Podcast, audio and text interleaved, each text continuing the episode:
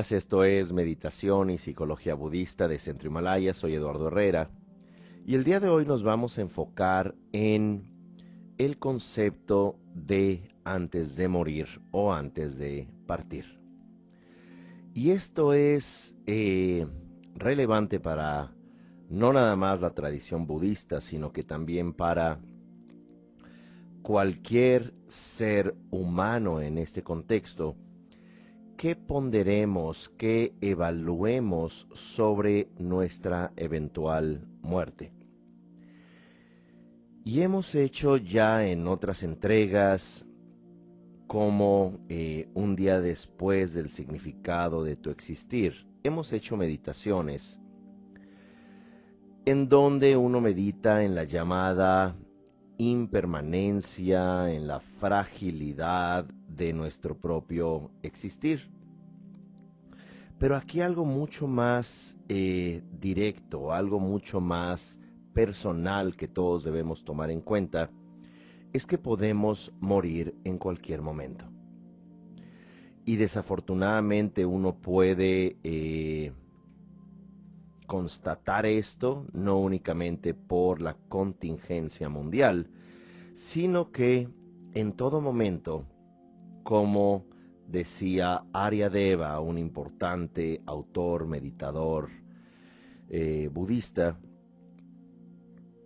en todo momento podemos morir porque no hay nada ni ninguna situación en el mundo que pueda mantener nuestra vida. Esto es, podemos tener grandes recursos económicos y eso no garantiza que vivamos eh, más allá de un día. Podemos incluso ser eh, muy poderosos, tener a cargo de nosotros este, una, una responsabilidad pública, o bien podemos tener mucha seguridad en términos de armamento, y sin embargo nuestra vida no va a durar un instante más. Por otro lado, también podemos ser médicos. Somos expertos en la salud, incluso médicos oncólogos o médicos generales donde diríamos, esto no me sucederá a mí. Y sin embargo, la vida para todos, todos nosotros, todos los seres sensibles, es incierta. Hay quienes eh, mueren en el vientre materno, otros cuando apenas gatean, otros apenas comienzan a hablar.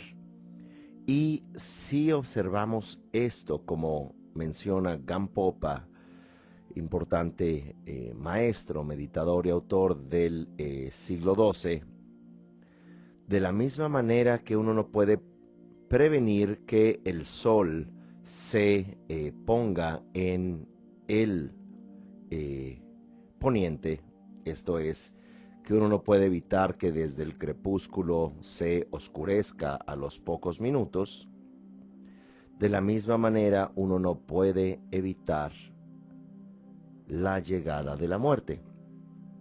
Pero aquí la reflexión importante es no una cuestión tan filosófica, sino sumamente práctica.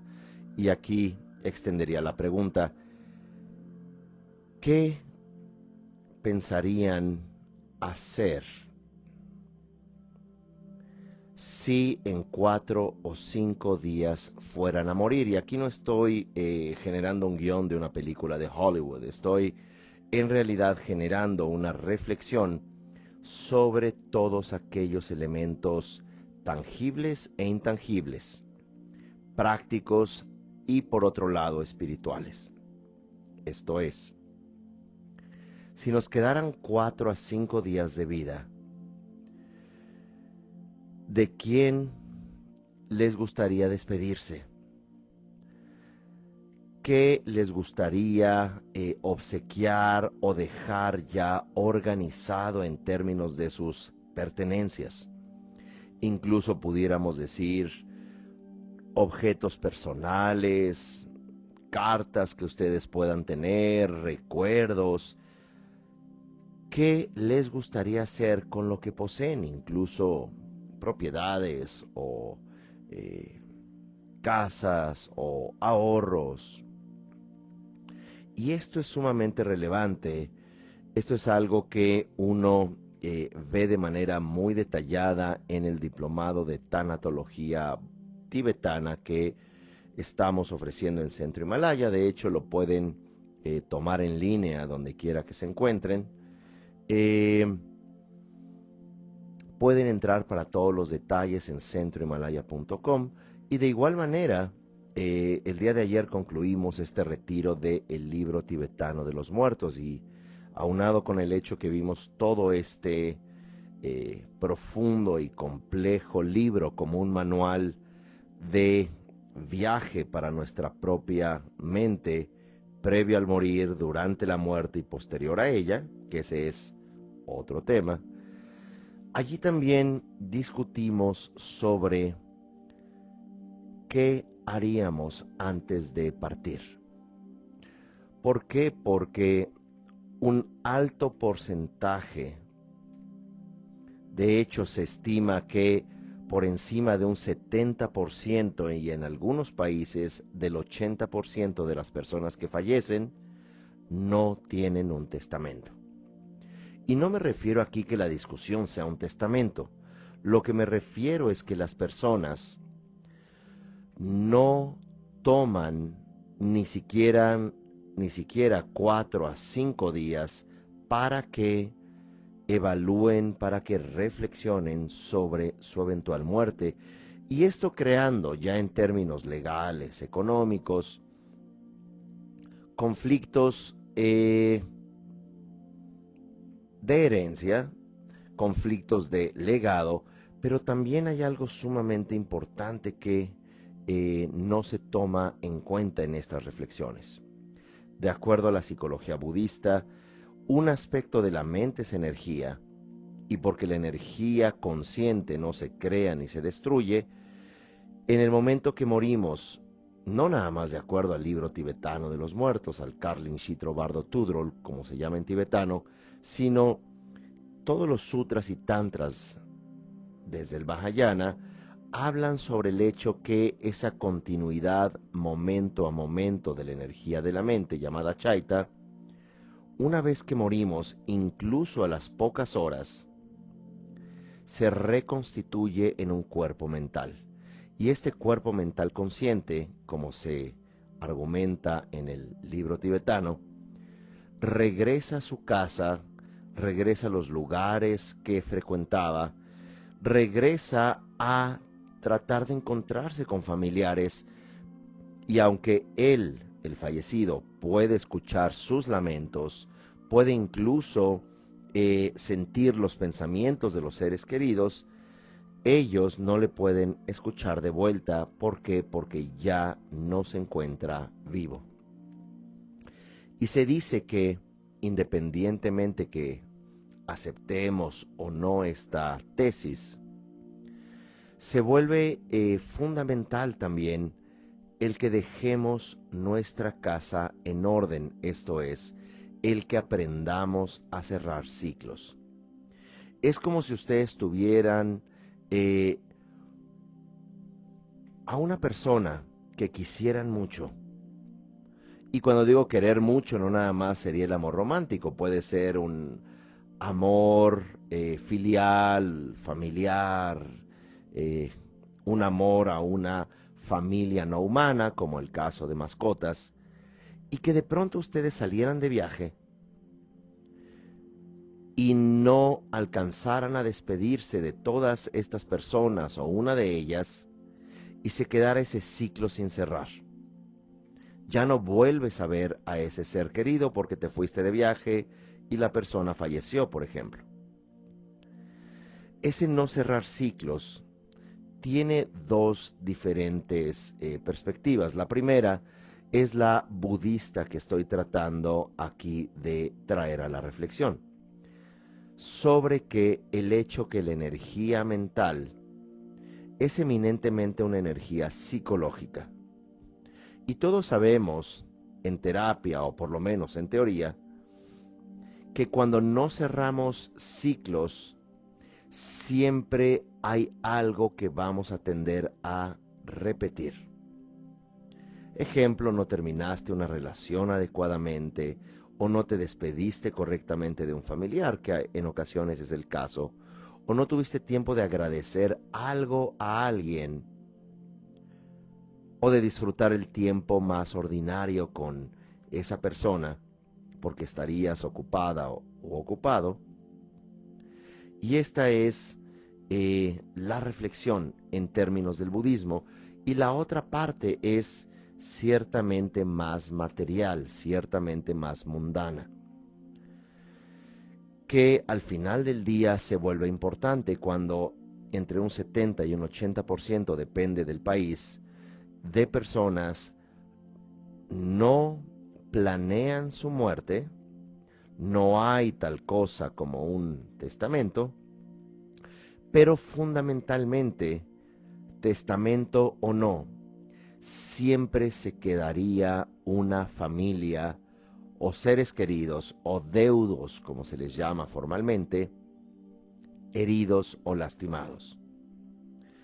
Algunas amigas y amigos notarios me dicen que cuando les toca en ocasiones em, escribir o por oficio, ¿verdad? Hacer los testamentos de personas y en ocasiones por protocolos legales, en algunos casos, leen el testamento a las familias, en ocasiones los hijos se quedan desgarrados diciendo, bueno, y mi padre o mi madre solamente habló de dejarme esto y aquello y esto otro material. No hay nada en el testamento sobre que estés bien, hija, te deseo lo mejor. Eh, y me confiesan los notarios, me dicen, puedes agregar las hojas que tú desees, incluso poner notas emocionales o sentimentales en ese documento legal, pero prácticamente nadie hace tal cosa. Lo que quiero traer aquí a la reflexión es que los seres humanos pasamos gran parte de nuestra vida eh, con la ansiedad de la acumulación material. Esto desde los humanos paleolíticos hasta los humanos desconectados del siglo XXI.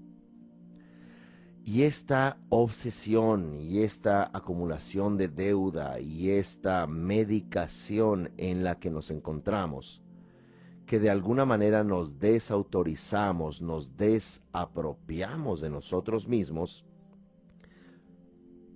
lo tratamos de compensar con ansiedad alimenticia, en muchos casos obesidad, pero en otros casos bulimia, anorexia. Y si la bulimia y la anorexia no es de alimentos, se pudiera utilizar incluso la metáfora de bulimia y anorexia o trastornos de ansiedad enfocados en el trabajo, en las relaciones humanas, en las compras, en las sustancias estimulantes. ¿Por qué? Porque nos encontramos muy ansiosos de existir. Y que todo esto en gran medida los humanos lo sintomatizamos con una eh, gran deuda, tanto personal como deuda de los países, como un eh, hiperconsumo en, por ejemplo, el gasto más importante que tenemos los humanos a la fecha, como naciones, es el armamento. El segundo gasto más importante o recurrente es el de medicamentos legales, servicios de medicina. Y el tercero, y eso es a veces legal, a veces ilegal, a veces es un híbrido, sustancias ilegales.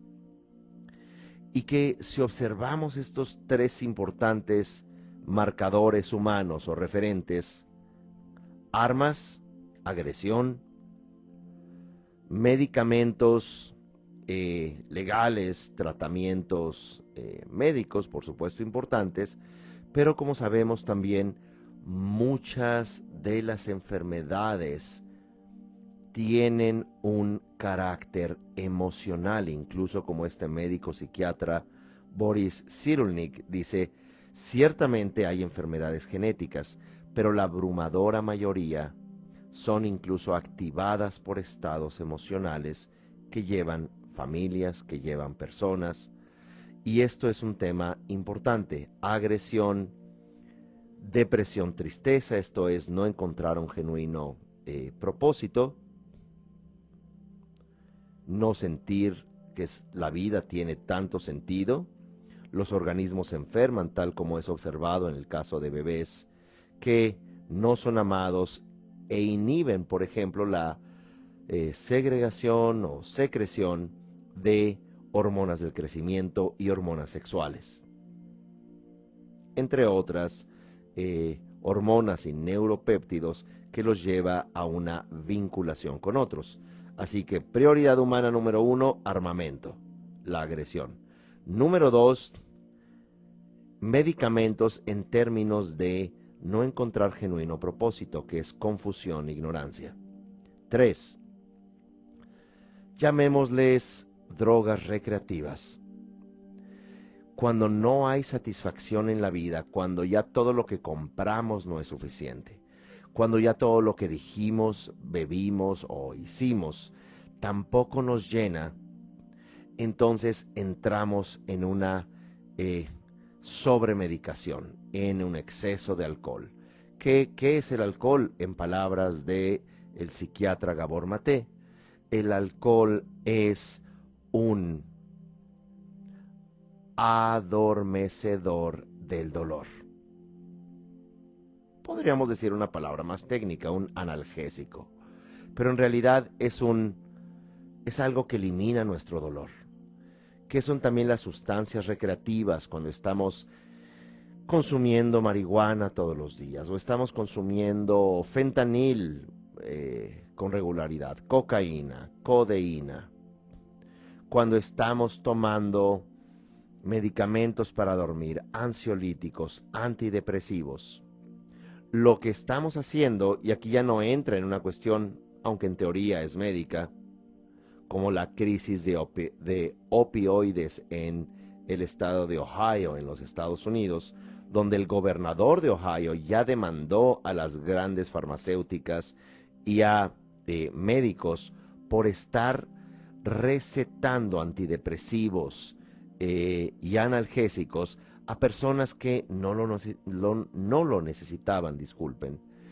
Y esto hace que las personas nos volvamos adictas, que ya no, como no tenemos ningún propósito ni ninguna satisfacción propia o relacional, entonces lo único que queremos es la experiencia de placer momentánea, sin importar incluso si esto trae un síndrome de abstinencia, trae eventualmente un estado de mayor ansiedad o depresión, y que eso nos va a impulsar a nuevos consumos, a nuevas sustancias. Así que en este contexto, armamento, medicamentos legales, medicamentos o sustancias ilegales hablan de lo que el budismo plantea como los tres venenos mentales. Agresión, uno, confusión, dos, deseo obsesivo, tres. Pero ya el deseo obsesivo es como lo que pudiera ocurrir con una persona que es un eh, adicto a las compras o un adicto o adicta al juego. El adicto a las compras compra las cosas, siente la adrenalina de comprar, está consumiendo, ya sea por internet, comprando cosas o en un almacén, y ya que tiene las cosas, pasa esa eh, esa ansiedad, estas dopaminas del deseo que eh, buscan obtener algo nuevo, ser algo nuevo y ya cuando compran las cosas ya no les estimula, lo dejan allí a un lado, incluso hay trastornos donde las personas ya ni abren los paquetes de lo que compraron en línea y siguen y siguen comprando, acumulando y acumulando, pero eso es un trastorno de ya no es lo que necesitas, si ya no es la adicción a los objetos, es la adicción a la experiencia. Entonces, otro elemento, un ludópata o adicto al juego. Eh, por supuesto que el ludópata le encanta ganar, pero ¿por qué le encanta ganar? Para seguir apostando. ¿Qué pasa cuando se le acaba el dinero? Porque pues por eso es un negocio, un casino. ¿Qué es lo que le sucede al adicto al juego cuando ya no tiene para jugar? Entra en un síndrome de abstinencia. Entonces va a buscar los recursos para seguir jugando y ya que tiene esos recursos, puede ganar, ganar, ganar, pero el dueño del casino sabe que este adicto no se va a poner de pie, no se va a ir hasta que no se le acabe, porque lo que eh, o en lo que está adicto es a la experiencia de la adicción, a la experiencia de estar allí eh, jugando. dicho todo esto,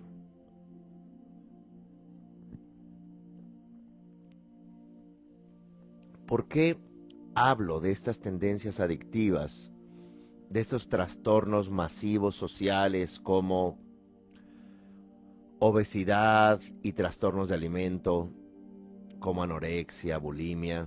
¿Por qué hablo de agresión y armas? ¿Por qué hablo de compras?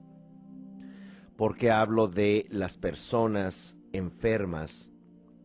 Y nos enfermamos por un lado, por una falta de sentido de vida, una falta de autogestión, y por otro también nos enfermamos con una importante ayuda de la industria de alimentos, con una importante eh, ayuda de, en ocasiones, redes sociales donde te imponen inconscientemente formas de ser, formas de hablar, formas de vivir formas de reaccionar.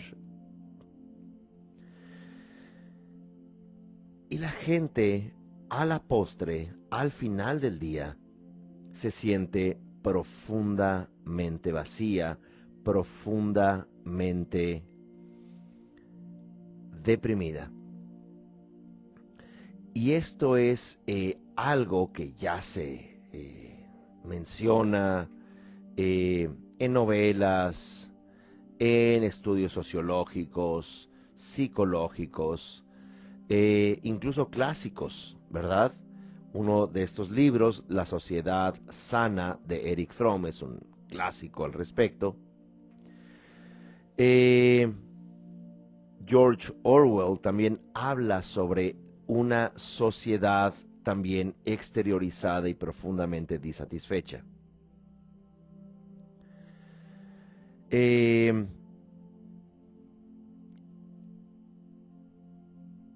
el libro de Brave New World. En castellano lo tradujeron como Un Mundo Feliz, me parece.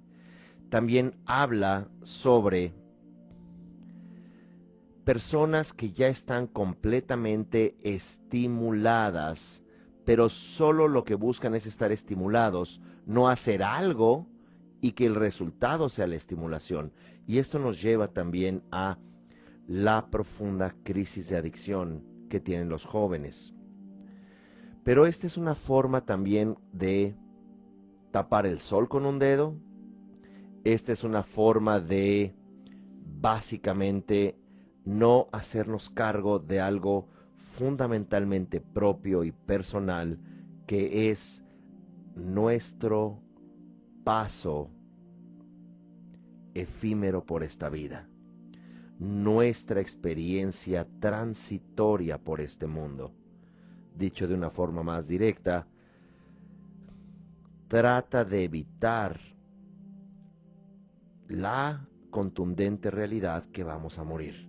Y en esta experiencia de muerte es en realidad profundamente sanadora porque aprendemos a cerrar ciclos, porque aprendemos a amarnos en todas las etapas de nuestra vida.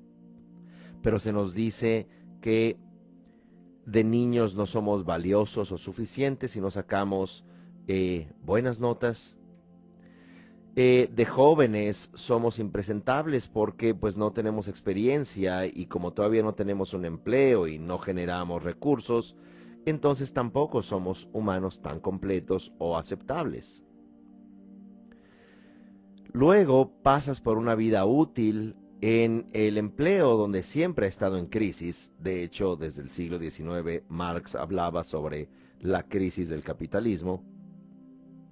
Así que como empleado estamos ansiosos esperando el fin de mes, esperando que no nos echen, que no nos eh, saquen del trabajo. Y esto nos lleva a adicciones, nos lleva a trastornos, a depresiones, pero lo importante es la plaza del trabajo o ese puesto de trabajo.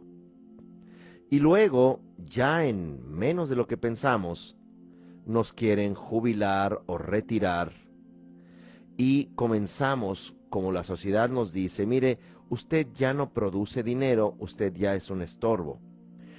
Todo lo que usted ahorró para su pensión ya no es suficiente. El Estado no tiene dinero para mantenerle a usted. Mire, sus hijos incluso, que pudieran convivir con usted, están tan ocupados que mejor a usted lo retiramos a justamente una casa de retiros. Y es allí donde vemos un ciclo exteriorizado del ser humano, donde todo gira alrededor de producir recursos y que si no produces recursos, entonces no vas a contar con una conexión. Desde ese punto de vista, antes de partir, que es el título de esta entrega, es que antes que muramos, debiéramos reflexionar sobre el profundo sentido de estar en este momento vivos.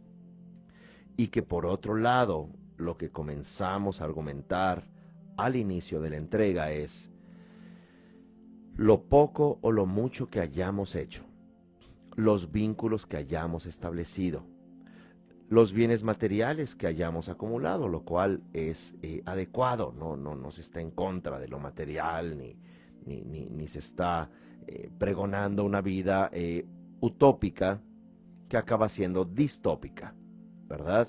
Una vida tan perfecta y no necesitamos nada que acabas absolutamente desubicado y convirtiéndote en lo peor que un ser humano pudiera desear. Pero bueno, en este contexto, el apreciar este paso momentáneo por la vida es también aprender a prepararnos a morir. Y cuando digo prepararnos a morir, les quiero proponer que hagan ustedes algo llamado un archivo para la vida. Y en ese archivo para la vida es un archivo, y cuando digo para la vida es una forma de eufemismo, disculpen, un decir algo para no referirnos a la muerte, este es un archivo para cerrar ciclos. Y en ese archivo vamos a empezar por la parte un poco más gratificante, más adecuada, que es el que van a escribir cartas, idealmente con puño y letra, esto es, usen estos eh, extraños y eh, eh, objetos que tienen tinta en la punta, en un papel, y escriban, digo, también pueden usar un procesador de palabras, nada más no sería muy adecuado que le dejen un TikTok a alguien, porque bueno, ya no se vuelve entonces tan personal. Em, en esa carta, piensen ustedes en unas pongámoslo eh, en un promedio, 15 a 20 personas significativas. Pueden ser 5, pueden ser 2, puede ser una, no importa. Y en esta carta van a dirigirse a una persona en particular, tomando en cuenta que ustedes ya habrán fallecido cuando esta persona lea esas líneas. Entonces ustedes van a escribirle con la idea de fulana de tal, hija, hijo, hermana, hermano, ser querida, eh, amor, lo que fuere. Cuando tú leas estas líneas, yo ya no estaré en este mundo. Y van ustedes a, es una propuesta, tener cinco elementos importantes que escribirle a esta persona para que uno cierre un ciclo psicológico. Número uno, agradecer. Agradecer el vínculo. Fulana de tal. Quiero agradecerte por todos estos años, por ser la satisfacción de mi vida, por haberme acompañado, por haber compartido. Quiero agradecer todo, toda la felicidad del tiempo, incluso por haberme dado la vida. Uno incluso como hija o hijo puede escribirlo a sus padres. ¿Por qué? Porque es una carta por si acaso. Vamos a matizar esto eh, más adelante. Así que incluso pueden decir mamá, papá, cuando leas esta carta yo ya no estaré acá. Y quiero agradecerte, número uno, con todo lo que podemos nosotros agradecer. Dos, reconocer. Quiero reconocer, te reconozco por estas cualidades, por estos talentos, por tu generosidad, por tu paciencia, por tu gran amor hacia mí y hacia tantas personas, por tu inteligencia, por eh, tu ecuanimidad, por acompañarnos en esto o en aquello. Reconoces, ya no desde el agradecimiento, que es una parte de un vínculo que uno ciertamente tiene que hacer y por eso es primero agradecimiento, segundo reconocimiento, que es a veces no escuchamos o no sabemos lo mucho que un ser querido nos puede reconocer o admirar, o la gente cercana a nosotros, no nos hemos tomado ni siquiera unos segundos para decirle, qué bien haces eso, te admiro por esto y aquello, simplemente seguimos viviendo la vida desconectados. Así que siempre es muy importante el reconocimiento. Tercero, reproche. Y es aquí donde la gente brinca y dice, bueno, ¿por qué reproche? Por un lado, uno ya se murió. Dos, qué mal gusto. No me refiero a un reproche en términos de queja sobre la persona, pero uno ciertamente, asumiendo que en esa carta que está leyendo la persona, uno ya falleció. Y se pudiera reprochar de la siguiente manera, diciendo, me hubiera gustado pasar más tiempo contigo, sabiendo que tu trabajo te exigía mucho tiempo y a mí también, sabiendo que a veces tuvimos algunos puntos de vista que no coincidían. Me hubiera gustado que aclaráramos ese punto, me hubiera gustado que pudiéramos poner a un lado esa diferencia.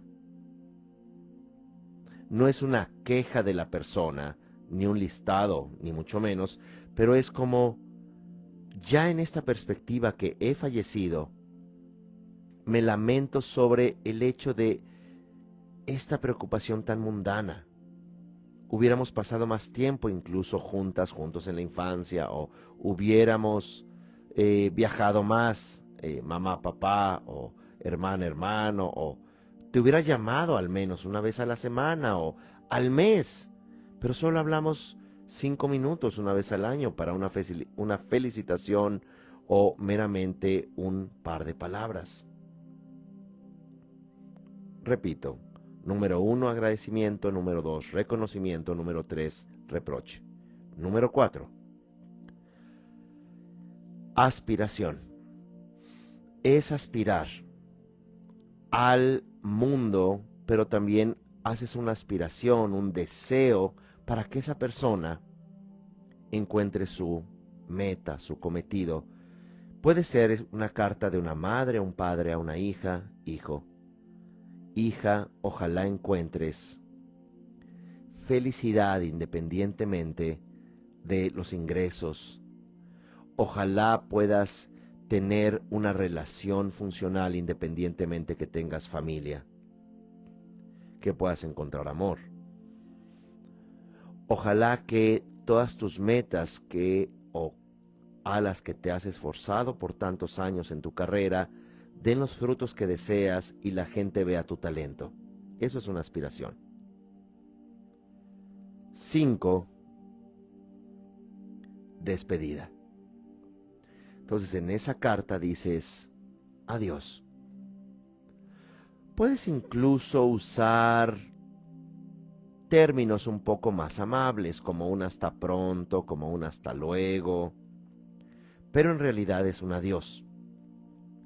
Es aquello que los humanos no nos atrevemos a decir o hacer, decir adiós, despedirnos.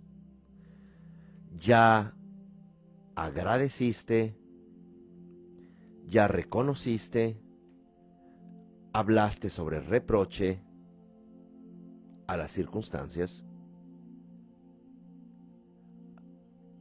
aspiración y finalmente despedida. Aprender a decir adiós es muy importante. ¿Por qué? Porque se cierra un ciclo psicológico. Ya honraste, agradeciste, ya reconociste, ya hiciste todo ese ciclo y dices, en esta carta me estoy despidiendo de ti. Cierras el sobre con el nombre, lo pones en una pestaña de un archivo, del archivo o en un lugar. Y luego ya les diré que eh, cómo designar a alguien responsable y de toda su confianza para esa, esa carta o ese maletín que ustedes dejarán allí. Pero estas cartas no son a todas las personas al mismo tiempo, recomiendo yo. Pueden hacer lo que gusten o no hacer la carta, tampoco es obligación. Hagan unas 15 a 20 cartas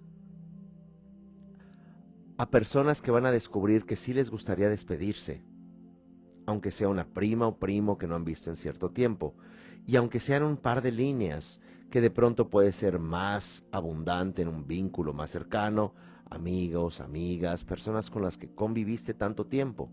No tiene que haber cosanguinidad, sino que tiene que haber proximidad y conexión. Y esto es muy importante porque pasan los años y está esa carta allí.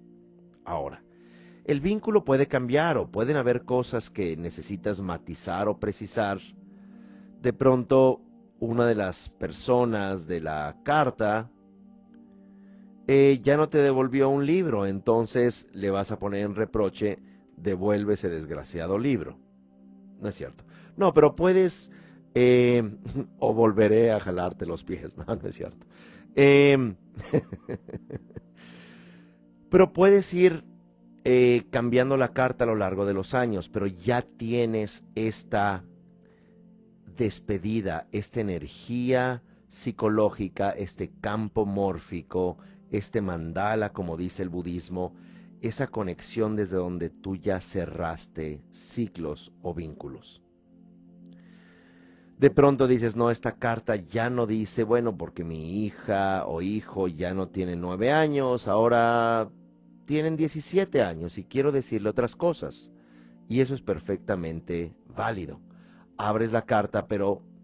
y puedes destruir la primera, pero tú no puedes volver a escribirla más adelante. Por regla, si abres una carta y destruyes porque ya cambió el contexto, ya no tiene nueve años, tiene 17 años el hijo, entonces la hija, entonces rehaces la carta, la eh, actualizas, cierras el sobre y lo vuelves a guardar allí porque uno no sabe si al salir de su casa va a regresar.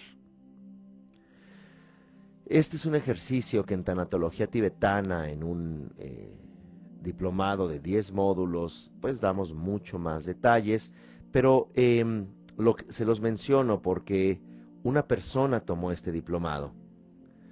Em, de pronto me comentó, ya estaba, tomando, disculpen, psicología budista, y de pronto me dice, em, voy a tomar una cirugía ambulatoria, este, es prácticamente entro en la mañana cirugía, salgo por la tarde noche, es muy rápida, los médicos ya, eh, los médicos ya, este, me dicen que esto no tiene ningún peligro. Al final del día, esta persona murió a las tres semanas por una complicación en ese mismo hospital, se le perforó el pulmón, en fin, fueron varias complicaciones. Eh, hablando con las hijas e hijos, le, pregunté, bueno, eh, les dejó una carta, les dejó algo y estaban destrozados diciendo no.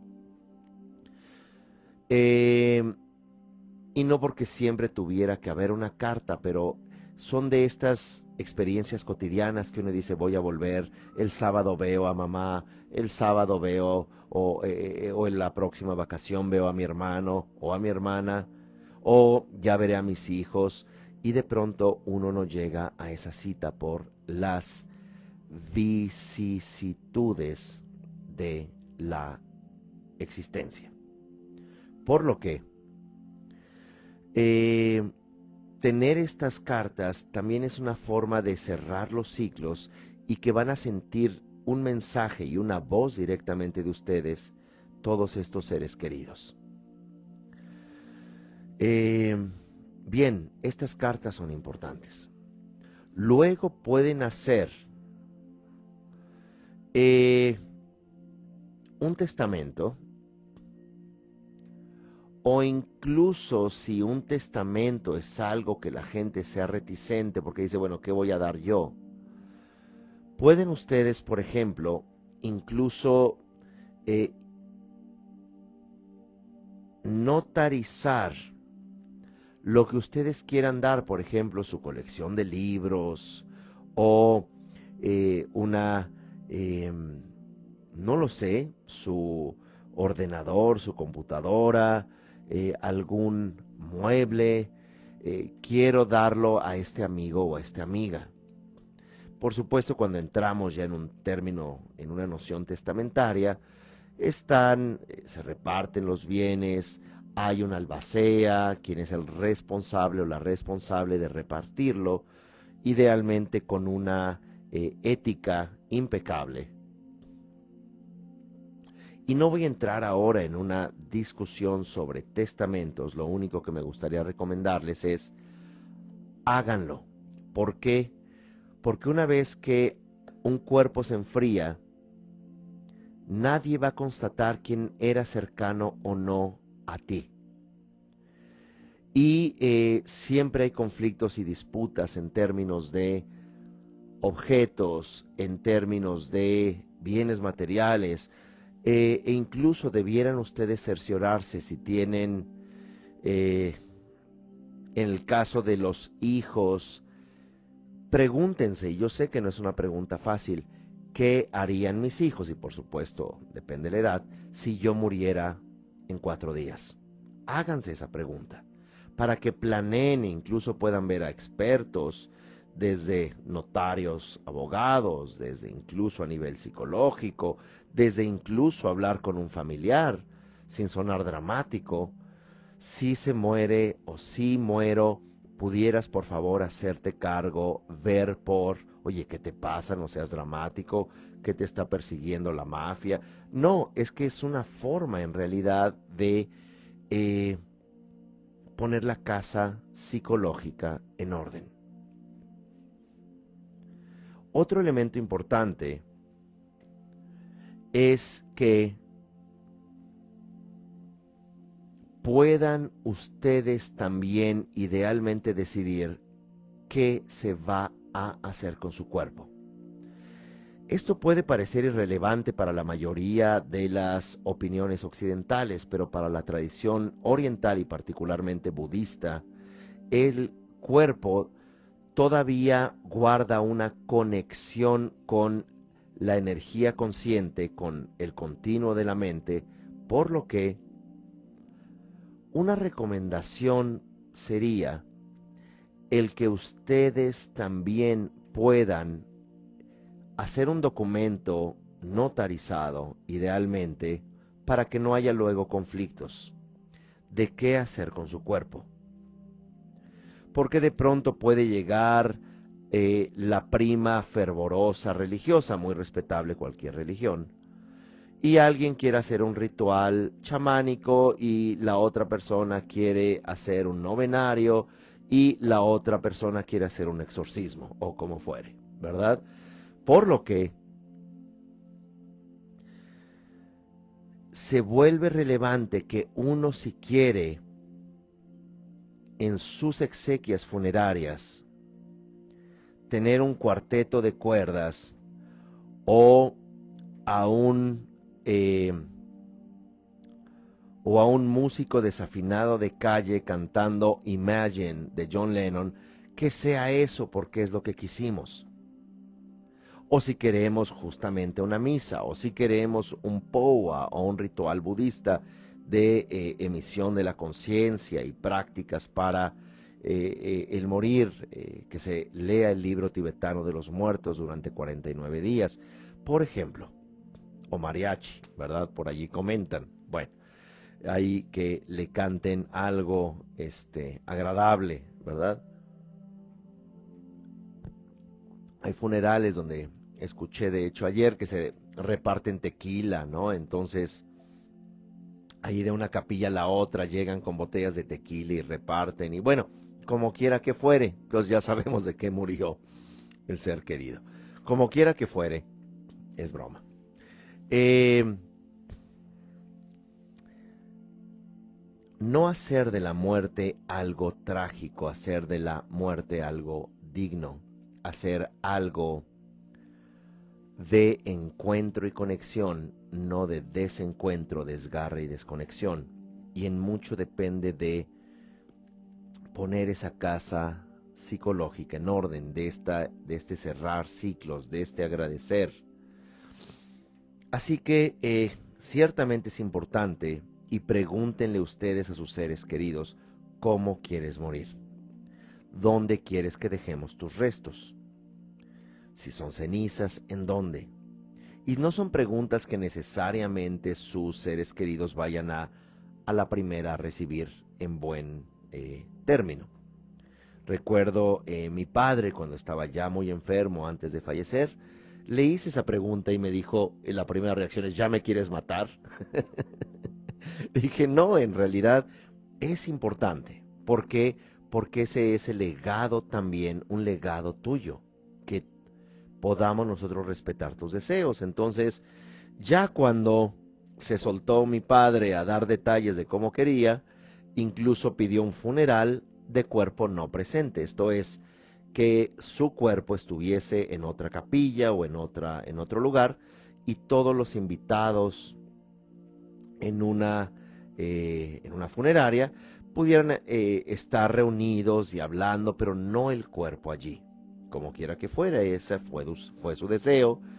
Se, por supuesto, se hizo la práctica de Poa, prácticas budistas, ya que él eh, era budista y em, sus cenizas, como él lo pidió, dejarlos en una pequeña montaña en eh, su pueblo, en eh, Chihuahua, Santa Bárbara, Chihuahua, un pueblo minero, de hecho es el primer pueblo minero de, eh, del país, la primera mina del país de oro, antes de fundar los españoles Santa Fe, hoy en día en Nuevo México, eh, y allí fuimos eh, con mis hermanos a dejar las cenizas en esa pequeña montaña donde él subía de niño y ahí se repartieron sus cenizas. Esto es con el objetivo, por supuesto, de hacer un cierre de amor, un cierre basado en los deseos de ese ser querido. Así que cuando no hay demasiada objeción y hay comunicación con los eventuales deudos, pues uno va y hace las cenizas, pero si alguien de pronto quiere un ritual de esta manera, otro de otra, es muy común el concepto de exculparse. El familiar que ni siquiera le llamó nunca a al ser querido cuando estuvo enfermo 10, 15 años y llega al funeral llorando y queriendo tomar decisiones y, eh, es una forma de quitarse la culpa. Entonces, uno puede con un documento decir, mi cuerpo quisiera que fuese un ritual de tal eh, naturaleza, estar a cargo tal persona, idealmente avísenle, ¿verdad? Eh, acuerden que se haga ese ritual, que se haga esta práctica, que ocurra de esta manera y de manera ideal dejar ya todo en orden, incluso hasta así es nuestra experiencia actual. Eh, si pueden ustedes ya dejar un plan funerario pagado y si es un servicio público que ustedes merecen de su empleo, ya también vean en qué consiste, porque de pronto, bueno, es que mi ser querido trabajó en esa dependencia pública tantos años, creo que hay servicios funerarios, pero pues no sé a quién llamar. Eh, por lo que se vuelve sumamente importante que podamos realmente tocar todos estos temas. ¿Cómo? Resumen.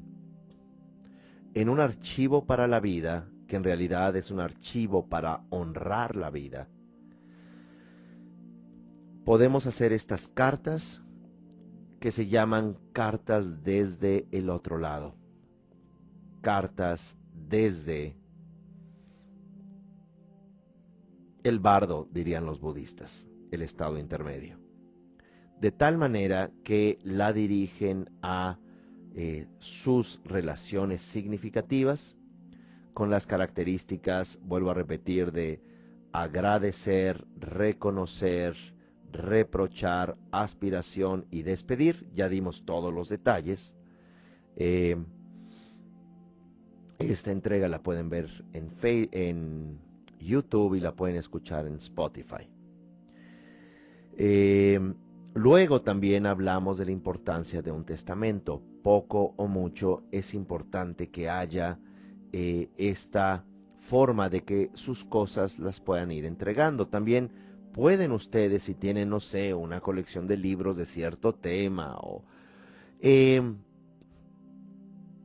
pueden ir a hablar también eh, con, no sé, el responsable de la fundación, eh, del museo, donde quieran ustedes obsequiar algunos objetos, como quiera que fuere, si les interesa lo que ustedes tienen y que si puede poner su nombre para hacerse receptor de esa de estos objetos y con una una persona de proba confianza, un albacea que lleve estos eh, no sé, estas artesanías o estos objetos de museo eh, o estos libros.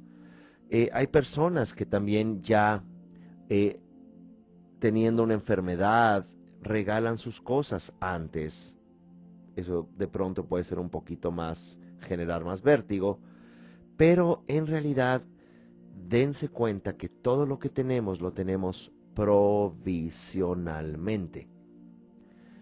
Vayan a tiendas de libros de usado para que se den cuenta de ello bibliotecas personales, allí están a la venta al mejor postor. Y no estoy diciendo que sea algo malo, por el contrario, qué bueno que fluya la información, la cultura y que gente pueda vivir de manera digna de, ese rubro económico, de ninguna manera es un juicio. Pero esto solo para indicar cómo todo lo que poseemos, incluso nuestro cuerpo, se va a ir. De tal manera que incluso ustedes hagan no se le se puede incluir en el testamento, nos diría un notario, pero hagan un documento de fe de hechos notarizado de qué quieren hacer con su cuerpo. Entonces, ¿qué exequia funeraria? ¿Qué o quién quiere que dirija esa exequia funeraria? ¿Cómo? ¿Para qué? Para que la casa psicológica y también existencial esté en orden y podamos también haber vivido con plenitud y haber soltado de manera adecuada para nuestro siguiente proceso, tanto cognitivo en un contexto budista en otra vida, como también en el campo mórfico, en el campo familiar, donde no dejaste pendientes que de pronto una nieta, un nieto, que de pronto un hijo, una hija van a estar eh, cargando tu eh, inhabilidad de enfrentar a tus propias inconsistencias, fijaciones, y ciertamente todos las tenemos, todos somos eh, seres con carencias, todos tuvimos infancias con golpes eh, eminentemente emocionales, em, pero hacerlo, hacerlo como un acto de amor. Y para concluir, les diría, hagan, eh, háganse de esta idea. Hoy es lunes. ¿Qué pasaría si muriera el viernes? ¿qué habría ya hecho? ¿Qué tan preparado estoy para morir en cuatro días? Gracias, que estén muy bien, nos vemos en la próxima entrega. Hasta luego.